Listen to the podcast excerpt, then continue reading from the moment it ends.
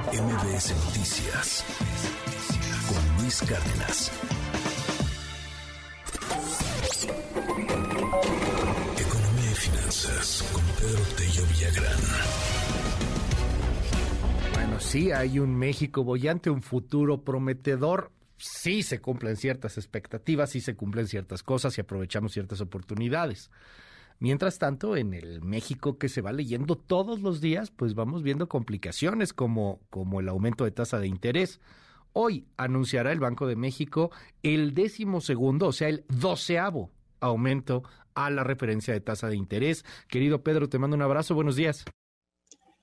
Luis, buenos días, qué gusto saludarte a ti y también a quienes nos escuchan. En efecto, a la una de la tarde, la Junta de Gobierno del Banco de México enviará a los medios de comunicación el anuncio de política monetaria que ratificará que estaremos hoy frente al décimo segundo incremento en el precio del dinero en la tasa de interés de referencia, que es el rédito que se utiliza como punto de partida para definir cuánto pagaremos por el financiamiento que utilizamos para un crédito hipotecario, automotriz, empresarial, personal, de nómina o el uso de la tarjeta de crédito y estaremos no solamente frente al décimo segundo incremento en la tasa de interés, Luis, sino frente al cuarto aumento consecutivo de 75 puntos base en el precio del dinero, lo que llevará justamente a la tasa de referencia al 10%, que es un nivel histórico prácticamente desde que se empezó a utilizar la tasa de interés como el principal instrumento para combatir la inflación.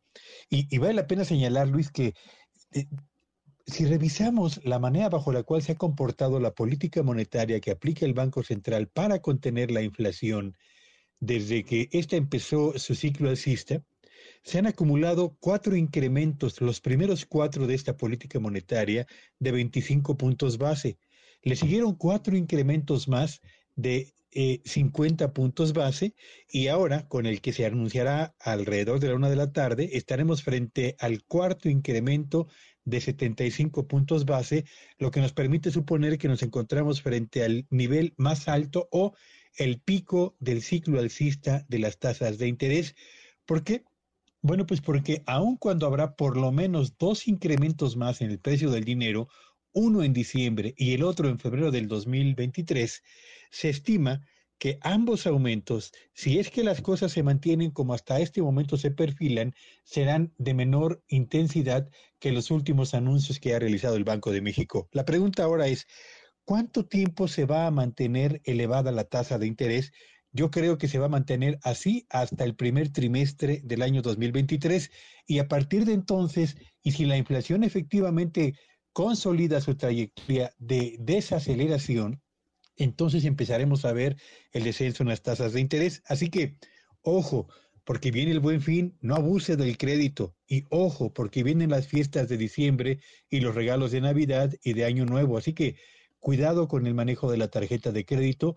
Hay que manejarla con mucha inteligencia, con mucha prudencia y siempre teniendo en cuenta, Luis Auditorio, cuál es nuestra verdadera capacidad de pago. Claro, esto es muy importante y la recomendación que se hace siempre, el mes sin intereses, ¿no? Uno ve, híjole, la tele, no sé, cualquier cosa, vas al mes sin intereses, si un día no pagas una de esas cuotas, una de esas letras, decían, uno de esos pagos de meses sin intereses, por uno que se te pase, adiós, tronó el acuerdo y ahora sí ya te vas con intereses, por ejemplo, y con estas referencias y con estos eh, niveles de, de, de, intereses volátiles tan, tan altos, pues no le conviene a nadie. Uno puede terminar pagando durante muchísimos años la mentada televisión, querido Pedro. Sí, bueno, platicaba yo ayer con un amigo y me decía, justamente en este mes de noviembre estaremos pagando las vacaciones que tomamos en, en diciembre de 2020 y que las eh, adquirimos a 24 meses sin intereses. Yo, yo no lo podía creer. Tomas vacaciones para una semana, eh. usa la tarjeta de crédito y un compromiso de dos años, Luis. Hoy termina, este mes terminan de pagarlo. Bueno, pues qué bueno. Ya, igual ya se avientan otro y lo acaban para el 2030. ya, En fin, vamos, ya platicaremos de eso si nos das oportunidad. Te mando un abrazo, querido Pedro. Gracias, Luis. Sigan en Twitter en arroba Petello Villagrán y que este sea un espléndido jueves para todos.